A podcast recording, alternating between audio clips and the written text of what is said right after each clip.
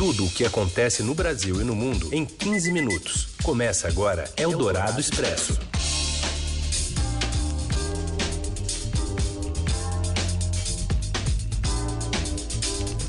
Olá, sejam todos bem-vindos. Está começando mais uma edição do Eldorado Expresso, programa que traz para você as principais notícias do dia aí na hora do seu almoço para você conferir os principais temas em produção nas plataformas do Estadão. Estamos iniciando então mais uma edição deste Eldorado Expresso. Boa tarde, Raíssen Abac. Boa tarde, Carolina Ercolim. Vamos aos destaques então desta quinta-feira, dia 12 de dezembro. Eldorado Expresso. Demissões de assessores do Ministério da Educação são apontadas como um sinal da possível saída do ministro Abraham Weintraub do cargo. Líderes do centro articulam projetos que blindam a classe política e dificultam a atuação de juízes, promotores e policiais. E ainda as eleições no Reino Unido e os nomes de quem vai pegar ondas pelo Brasil na estreia do surf nos Jogos Olímpicos de Tóquio. Eldorado Expresso. Nomes importantes do Ministério da Educação deixaram a pasta nos últimos dias numa indicação de que o ministro Abraham Weintraub vai sair do cargo. De acordo com a repórter do Estadão Renata Cafarda, especialista em educação, o próprio Weintraub inicia um período de férias nesta sexta-feira, emendando com os recessos. Fontes ouvidas pelo blog da jornalista acreditam que ele não volta em 2020 ao cargo de ministro da Educação. Ontem, a sua principal assessora, a jornalista Priscila Costa e Silva, pediu exoneração. O presidente do INEP, um dos órgãos mais importantes do MEC, Alexandre Lopes, também não está mais dando expediente desde a semana passada. Também deixaram os cargos dois coordenadores da área de alfabetização do MEC, o Renan Sargiani e Josiane Toledo Silva. Ainda o Estadão informa que o deputado Eduardo Bolsonaro, filho do presidente Jair Bolsonaro, tem pedido a congressistas nomes para substituir Weintraub no MEC. Mas, pela afinidade ideológica com o presidente, há a possibilidade de que ele continue no governo em outro órgão. O ministro também pensa em se candidatar nas próximas eleições. Eldorado Expresso. Partidos do Centrão articulam votações com a finalidade de blindar a classe política. Acompanhe os detalhes que chegam direto de Brasília com o repórter Renato Onofre. Faltando praticamente uma semana para o fim dos trabalhos do Congresso, alguns líderes partidários ainda tentam tirar da gaveta propostas polêmicas e levá-las à votação. Duas delas chamaram a nossa atenção esta semana. A primeira é a que restringe o foro privilegiado a apenas cinco autoridades públicas do país. Somente presidente da República, o vice-presidente, o presidente do Supremo Tribunal Federal, do Congresso e da Câmara passariam a ter o direito a ser julgados em tribunais superiores todos os demais membros do executivo, do legislativo e do judiciário passariam a ser julgados na primeira instância. A medida é vista como uma reação à decisão do Supremo Tribunal Federal, que acabou com a prerrogativa de função em 2017 somente para parlamentares. Essa proposta, segundo o presidente da Câmara, Rodrigo Maia, pode ir à votação até a terça-feira, se um acordo for costurado entre os líderes. Vamos acompanhar. Tem uma outra medida que ainda não há uma, um consenso de quando ela pode ir à pauta, que é a quarentena para juízes, procuradores e policiais entrarem na política. A regra atual determina que qualquer membro do Judiciário, do Ministério Público ou das Forças de Segurança que queiram participar de uma eleição saiam dos seus cargos seis meses antes. Os deputados querem que esse, esse período passe dos seis meses para seis anos antes. Essa medida é vista como uma reação ali à entrada desses lavajatistas, como, como o Congresso diz. Essa é uma medida mais polêmica, ainda não é um acordo totalmente costurado e a tendência é que ela só volte a ser discutida em março. Mas de qualquer forma, é, na reta final tudo pode acontecer e é bom a gente acompanhar esses dois temas. Eldorado Expresso. E o Banco Central cortou a taxa básica de juros de 5% para 4,5% ao ano. É a quarta queda consecutiva e traz a Selic para uma nova mínima histórica. A decisão, de acordo com o Banco Central, reflete o processo de recuperação da economia brasileira, que deve se manter em ritmo gradual. A nova taxa Selic deve estimular o investimento brasileiro a buscar novas opções de aplicação. Na prática, com esse novo piso histórico, aplicações tradicionais, como a caderneta de poupança, fundos de renda fixa, serão corroídos pela inflação. Eldorado Expresso. Em São Paulo, aeroportos funcionam sem alvará do Corpo de Bombeiros. Confira os detalhes na reportagem da Renata Okumura. Olá, Heisen, Carol, ouvintes. E os aeroportos de Congonhas, Cumbica e Campo de Marte, em São Paulo, funcionam sem o auto de vistoria do Corpo de Bombeiros, que é um documento que certifica a segurança necessária contra incêndios. E no caso do Aeroporto Internacional de Guarulhos, o Ministério Público Federal instaurou inquérito civil público desde novembro de 2014 para cobrar uma solução. E na atual etapa, o MPF exige um cronograma concreto da concessionária Gru Air Airport. Ontem houve uma nova reunião entre representantes do Ministério Público, da concessionária, da ANAC e do Corpo de Bombeiros para discutir o alvará. E só para a gente detalhar um pouquinho os problemas, no Terminal 1, o documento expirou em 16 de abril. O Terminal 2, ele nunca teve a VCB, assim como o Terminal de Cargas. Edifício garagem, o alvará está válido assim como no Terminal 3, que também tem alvará válido, mas essa situação do Terminal 1, 2 e do Terminal de Cargas é muito grave, segundo o Ministério público, Heisen. E só para a gente detalhar um pouquinho com relação aos problemas, no Terminal 2 foi observada a inoperância dos alarmes de incêndio do sistema de pressurização das escadas de emergência, capaz de manter a área livre de fumaça e gases tóxicos. E ainda no Terminal 2, os bombeiros também constataram que rotas de fuga e saídas de emergência estavam comprometidas pela obstrução indevida de escadas de segurança.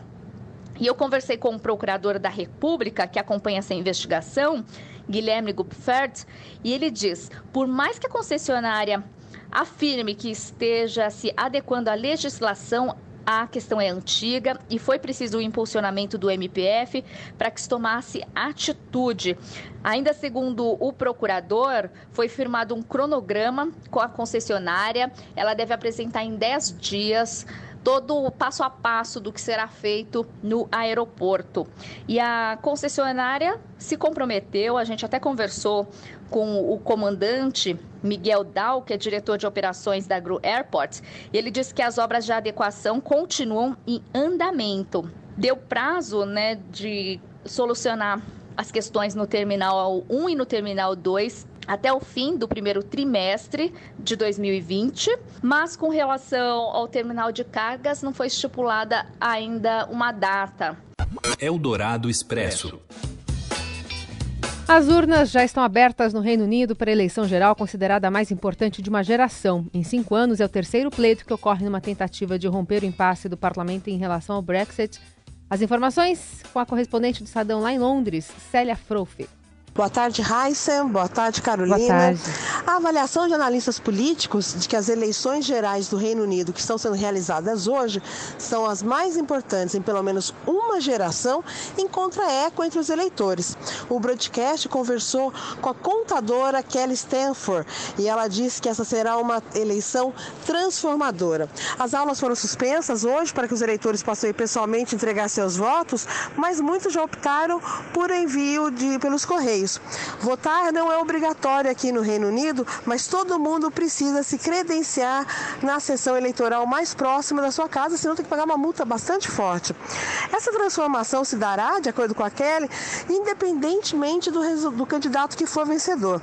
Todas as pesquisas apontam atualmente que o atual primeiro-ministro Boris Johnson será o mais votado. E sua principal pauta é o início do processo do Brexit, como é chamada a saída do Reino Unido da União Europeia. O segundo apontado apontado como que terá mais votos é o líder da oposição, Jeremy Corbyn, do Partido Trabalhista. Com um discurso mais à esquerda, ele promete ampliar as verbas para o Sistema Nacional de Saúde, o NHS, que já foi orgulho do país e hoje passando por um processo de decadência. As pessoas não quiseram muito é, dizer em quem votaram, as pessoas com as quais a gente conversou, mas de qualquer forma, todo mundo fala em transformação, seja por forma da, da, da saúde, seja por causa ah, da, do início do Brexit mesmo. A gente esteve numa escola em Romford, a Highlands Primary School, que é um reduto dos partidos conservador e que há muito tempo vota nessa legenda. Ela é um bairro que, diferentemente de Londres, votou no plebiscito do Brexit a favor da saída da União Europeia. O dia hoje está nublado, com chuva fina, bem típico do que as pessoas imaginam de que é a cidade de Londres normalmente. Mas não está tão ruim porque há dois anos, nessa data, nevava em todo o país. O tempo definitivamente não é um problema, segundo afirmou um funcionário da escola que estava realizando a, a eleição. Havia preocupação, principalmente do Partido Trabalhista, que houvesse uma alta abstenção por causa do clima, especialmente entre os mais jovens, que são os principais eleitores do partido. Célia Frouf, do Broadcast, para a Rádio Eldorado. Muito obrigada. Eldorado Expresso. E o Brasil já tem definidos os seus representantes no surf, na estreia na Olimpíada de Tóquio no ano que vem. E a estreia dessa modalidade e quem traz os detalhes pra gente é o Robson Morelli. Alô, amigo! Olá, amigos! Hoje eu quero falar de surf. Ai, ai, ai, não é muito a minha praia, mas é muito a praia do Ítalo Ferreira e do Gabriel Medina. Os dois brasileiros avançaram na competição, última etapa do Mundial de Surf lá no Havaí, lá nas ondas de Pepline, e os brasileiros aí com boas chances de ficar com o título. O Ítalo e o, e o Medina já são os representantes do Brasil nos Jogos Olímpicos do Japão, primeira vez que o surf entra na grade da competição, então já tem os dois masculinos aí representados, definidos do Brasil. E agora eles vão para as oitavas de final lá em Pipeline, né? O Ítalo vai, vai disputar a bateria com o Crisanto, outro brasileiro, e o Medina, e o Medina vai é, disputar a bateria também com, com o brasileiro Caio Ibelli. Olha só, os dois são os únicos ainda com chances de ganhar o título nessa temporada.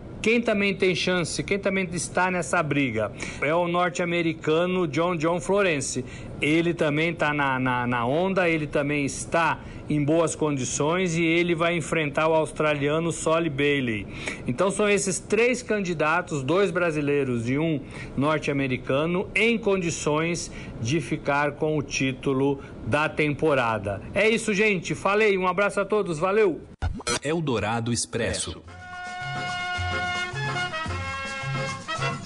Tu precisa ir pro norte, vê pumba meu boi bumbá. Tu precisa ir pro norte, vê pumba meu boi bumbá. A Unesco escolheu o Bumba Meu Boi do Maranhão como patrimônio cultural e material da humanidade. A batucada que enche os terreiros do norte do Maranhão vem da força das mãos. É um estilo tribal tocado com, a, com as costas né, das mãos e só no Maranhão, em mais nenhum outro lugar. É uma herança dos tempos das senzalas, a história por trás da manifestação cheia de sincretismo tem uma lenda do século XVIII, que é a seguinte, Heisen. Catirina, grávida, sentiu desejo de comer a língua do boi mais precioso da fazenda onde trabalhava. Aí o marido, o pai Chico, matou o boi e causou a ira do patrão. Mas com a ajuda dos seres mitológicos, o boi ressuscitou, deixando todos felizes. Essa é a história por trás dessa manifestação cultural Bumba Meu Boi, né? especialmente a do Maranhão, que agora virou patrimônio cultural e material da humanidade. Desejo de grávida, né? É. Aliás, o frevo também é outro patrimônio da humanidade aqui brasileiro. Tu precisa ir pro Preço da, carne? O preço da carne também é um. Tem que É ter um um, belo, tem que ter um belo É, patrimônio ter para um encarar. exatamente. Boa quinta-feira para você, amanhã tem mais Eldorado Expresso. Valeu, até mais. Você ouviu Eldorado Expresso tudo o que acontece no Brasil e no mundo em 15 minutos.